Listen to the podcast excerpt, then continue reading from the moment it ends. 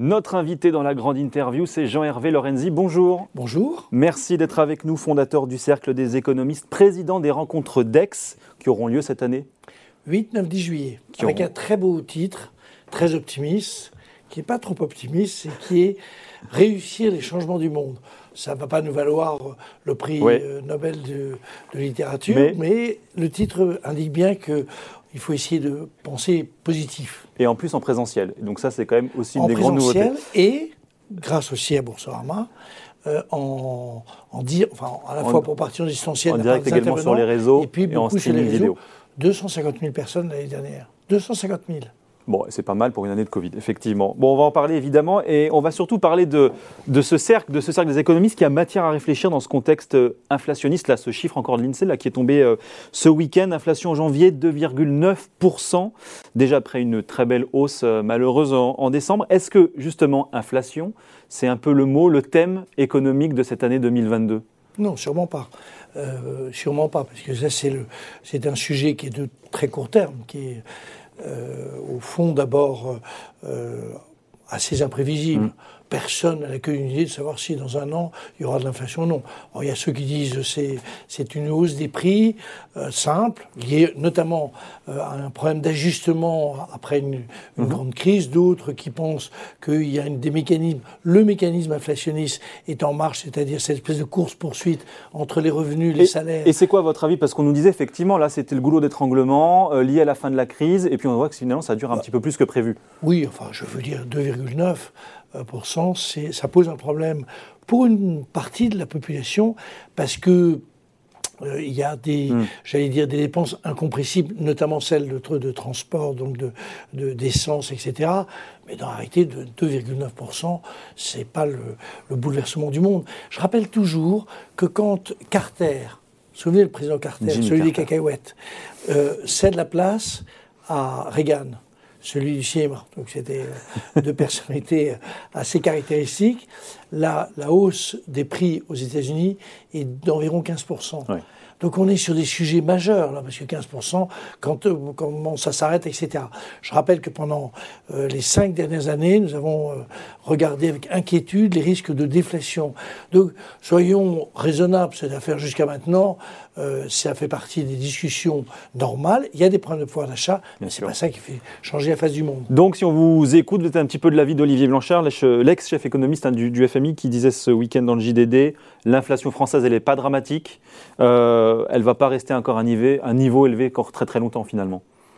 Oui, moi je ne crois pas, parce que pour des raisons, alors, euh, au fond de ce qu'est un processus inflationniste. Un processus inflationniste, c'est le fait que vous avez une tension sur le marché du travail qui hmm. pousse finalement à ce que inlassablement, les salariés, à juste titre d'ailleurs, réclament euh, des augmentations qui sont soit au minimum égales à la hausse des prix. Honnêtement, ce n'est pas encore le cas. Nous, sommes très fiers, à juste titre, de voir le taux de chômage baisser, mais il reste encore très important. Donc, euh, on a encore 5 mois, plus de 5 oui. Quelques mois, effectivement, pour le voir venir. Est-ce que, justement, les chèques inflation, les chèques énergie, tout ça, ça a été un petit peu de nature aussi à amortir euh, le ressenti de cette inflation? Est-ce que euh, ça a eu un bénéfice quand même? Non, je crois que ça a eu un, c'est important évidemment réel, en réel. Bien sûr. Vous parlez de ressenti, non. Le ressenti est vécu comme, euh, euh, j'allais dire, comme étant euh, une, une, période, mm. j'allais dire, de, baisse du pouvoir d'achat très importante, notamment pour les revenus les plus modestes. C'est comme ça que les gens le perçoivent. Et évidemment, tous ces chèques, sont, il faut les inscrire dans une campagne présidentielle dans laquelle le quoi qu'il en coûte officiellement abandonné est évidemment maintenu. Et ce qui est très intéressant, c'est de se dire qu'il n'y a toujours pas de campagne euh, économique et de mmh. débat économique mmh. dans la campagne présidentielle, tout simplement parce que personne, personne, pas un seul candidat, y compris celui qui devrait se déclarer dans les jours qui viennent, euh, le, notre président, euh, ne sait à quel moment il va passer du quoi qu'il en coûte ou à la rigueur budgétaire ou à la, ou à la remise en ordre des, des finances publiques. Parce que la rigueur, elle est inévitable après le mois d'avril 2022 Non, je pense simplement dans les mots.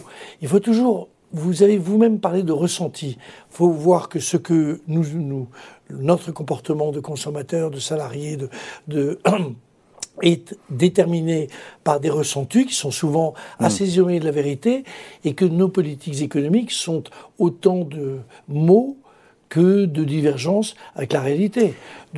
vous allez voir que le lendemain de l'élection présidentielle, la présidente ou le président déclara Je suis en train de mettre en place dès à présent une trajectoire de réduction des dépenses publiques. Tout ça, c'est évidemment du, ce sera des mots. Mais est-ce que malgré tout, c'est quand même le rôle de l'État euh, aujourd'hui, le rôle de nos gouvernants, d'intervenir, d'interagir un petit peu sur ces sujets-là euh, et sur cette maîtrise peut-être effectivement pas très élevée, mais sur cette maîtrise de l'inflation, en faisant justement euh, ce type de chèque? Alors, on a compris que c'était peut-être un bon calcul politique. Est-ce que c'est aussi un bon calcul économique? Non, c'est un, c'est un bon calcul social, parce que la, personne qui se déplace en voiture, qui a des revenus très faibles, D'ailleurs, j'aurais été beaucoup plus, euh, beaucoup plus actif sur le sujet. Je, je pense que c'était le moment, alors là où, quoi qu'il en coûte, il fallait le mettre en application de manière plus, plus, plus forte. Moi, j'aurais joué sur les taxes publiques, qui sont quand même euh, l'essentiel du coût du, du, votre, de notre litre d'essence. Mais où, maintenant, sur le fond, euh, économiquement, non, ça ne, ça ne joue pas. Ce qui a joué, c'est l'ampleur du programme de quoi qu'il en coûte qui évidemment a été très bien mené d'ailleurs. Mmh, mmh. Le, PGE, mmh, tout ça a été bien fait. Hein. ce qui est très difficile, c'est comment on en sort euh, et à quel moment on en sort. Et ça, objectivement, aucun de nos candidats n'a une idée précise de ce qu'il peut faire. Bon, on va, donner, on va dire un petit mot également de, la, de la, BCE, nos banques centrales, avec une BCE sur ce sujet de l'inflation qui est assez euh, attentiste, qui ne s'énerve pas, euh, contrairement peut-être à la Banque d'Angleterre, à ce que, euh, aux, annonces de la Fed. Est-ce que c'est une bonne stratégie en Europe de dire pour l'instant, on va continuer encore un petit peu? Alors on entend des rumeurs, des bruits de ça là, mais il n'y a pas une position très claire pour l'instant. Non, mais la Banque Centrale Européenne, je trouve, se débrouille bien. Un, deux. Elle gère bien cette affaire? Deux, elle ne peut pas faire autrement. Je veux dire, personne aujourd'hui. Vous, je ne sais pas si vous vous souvenez que euh, le reproche qui a été fait à l'Europe a été fait pour la Banque Centrale Européenne, parce que vous avez votre crise de 2008, 2009, 2010, on commence à peine à en sortir. La Fed, la Federal Reserve, a mis en place le quantitative easing, donc est déjà totalement, je veux dire, sur des registres nouveaux, intelligents, mmh. etc. Et nous, en 2011, qu'est-ce qu'on fait? On hausse les taux d'intérêt de 0,25. C'est une erreur en juillet ou en août, ou en juillet, une erreur est formidable qui euh, mérite vraisemblablement d'être euh, utilisée par tous les textbooks euh, dans les 20 ans qui viennent. Donc elle est prudente. Évidemment qu'ils ont raison d'être prudente. Personne ne sait ce qui va se passer. Vous avez quand même un certain nombre d'économistes qui disent à 3% d'inflation, on doit arrêter l'argent gratuit. C'est plus possible. On n'est plus dans la même situation. Bah, écoutez, euh, j'ai des, économistes euh, plus ou moins de bonne qualité et je vous laisse le soin d'apprécier la qualité. je pense que ce n'est pas le sujet. Le sujet aujourd'hui, c'est de se sortir d'une crise. C'est toujours très difficile de sortir d'une crise. ceux qui ont, qui ont travaillé sur les crises, et je fais partie des nombreux économistes mm. qui ont regardé sur deux siècles comment s'est passé les crises, les, les, sorties en sont toujours difficiles. On a fait suffisamment de bêtises en 2011, 2010, 2011 en Europe pour ne pas recommencer la même chose. On a quand même eu un véritable choc de, ralentissement lié à des décisions stupides prises euh, sur, le, sur un principe de, rigueur euh, très excessif et très inadapté. Bon, en attendant, pour lutter contre l'inflation, est-ce qu'il faut augmenter les salaires? C'est la question euh, que pose un certain nombre alors, de syndicats, bien sûr, aussi, qui agitent un petit peu les milieux d'affaires. Est-ce que c'est aujourd'hui une solution envisageable, une solution pérenne Et est-ce que si on les augmente, on risque pas aussi, effectivement, d'alimenter un petit peu cette inflation? Alors, séparez bien le problème en deux. Il y a le très court terme, qui est celui de revendication notamment de, de populations qui ont euh, beaucoup souffert. Dans et lié au contexte euh, immédiat. voilà. Et puis il y a la réalité mm. qui est maintenant posée, qui est en gros la répartition salaire-profit dans mm. une économie, euh, j'allais dire, qui veut avoir de la croissance. Donc moi je suis du du camp de ceux qui veulent de la croissance. Croissance renouvelée, mhm. une croissance verte, une croissance, mhm. tout ce qu'on veut, mhm. mais de la croissance parce que euh, le chômage, c'est quand même le pire des, des mots. Et donc, mot M-A-U-X. M-A-U-X. Euh, et donc, là-dessus, il est clair. Alors, euh, on a, j'ai écrit un bouquin là-dessus qui s'appelle euh, Réconcilier Keynes et Schumpeter. Il est clair qu'une hmm. que une partie du sujet n'est pas de bouleverser la répartition entre salaire profit, mais il y a vraiment trois, quatre points à, à, faire bouger d'un côté et de l'autre. Le contre-exemple d'une économie qui ne qui ne n'arrive pas à s'en sortir parce qu'elle ne bouge pas, c'est les salaires, c'est, ou les fait même diminuer, c'est l'économie japonaise qui depuis 20 ans n'arrive pas à croître pour cette raison-là. Donc évidemment, l'homme le, plus intelligent du XXe siècle, c'était Ford. Euh, si vous voulez avoir un peu de croissance, bah, il faut. Euh, euh, mes voitures, ce sont mes ouvriers qui l'achètent. Donc il faut arriver à trouver un équilibre subtil entre offre et demande, et c'est, ce sera ça, le, j'allais dire, le sujet des années qui viennent. Mais est-ce qu'on n'est pas malgré tout à l'abri Est-ce qu'on se met à l'abri en faisant ça d'un risque social? Est-ce que quand on voit les gilets jaunes qui reviennent, le convoi de la liberté notamment, est-ce qu'il y a quand même un sujet social derrière tout ça? Et vous voyez les 5 millions d'Américains qui ne reprennent pas leurs activités tout simplement parce que leurs activités sont des activités jugées mal rémunérées et euh, l'un dans l'autre euh, sans grand intérêt. Donc vous avez un problème social qui dépasse largement le cas français, qui est que pendant 30 ans, on a expliqué aux uns aux autres que, euh, que ce qui comptait, c'était en gros le ruissellement pour dire les choses comme elles sont, et que la réalité n'est pas le ruissellement, c'est-à-dire que tout vient d'en bas, c'est un espèce de mélange offre-demande qu'il faut rendre plus subtil avec, en France, comme dans beaucoup d'autres pays, mmh. des rémunérations pour un nombre de métiers mmh. qui sont insuffisantes. C'est sûr, qu'on le voit sur des cas très particuliers, mais évidemment très symboliques. Les infirmières, les profs, les trucs, tout ce, tout ce beau monde est très très mal payé et, et c'est pas, euh, j'allais dire, quelques modifications à la marge qui le régleront. Donc, si vous voulez, vous avez un vrai problème structurel mmh. pour éviter des crises sociales profondes et ingérables. Bon, quelques mots pour terminer, mais vous l'avez évoqué, effectivement, contexte électoral. Est-ce que sur ce sujet-là, à la fois de l'inflation, à la fois euh, du renouvellement de, la croissance, et puis sur euh, toutes ces problématiques sociales sous-jacentes, est-ce qu'on a une réponse politique pour l'instant? Est-ce que dans la nuée de candidats, dans les quelques lignes qui se dégagent des programmes politiques, économiques pour l'instant, il y a des réponses que vous estimez être satisfaisantes? Non, bien sûr que non. C'est très faible. Et c'est très faible, pas du tout parce que les candidats hmm. sont faibles, je serais très prétentieux de ma part. C'est juste parce qu'ils sont confrontés à une situation qui d'abord est une situation de court terme. Donc, euh, alors, vous, ils ont un saut quantique à faire entre le très court terme, oui, je suis pour euh, la réduction des dépenses publiques, mais oui, je suis pour le maintien d'activité, etc. Donc c'est comme déjà très compliqué, et c'est compliqué pour tout le monde. Donc ils ne sont pas responsables de la complicité. Et là-dessus, comme je mets, je mets un petit, une petite couche de confiture sur je serai, je suis pour la croissance verte, la croissance inclusive, que chacun se sente bien, etc.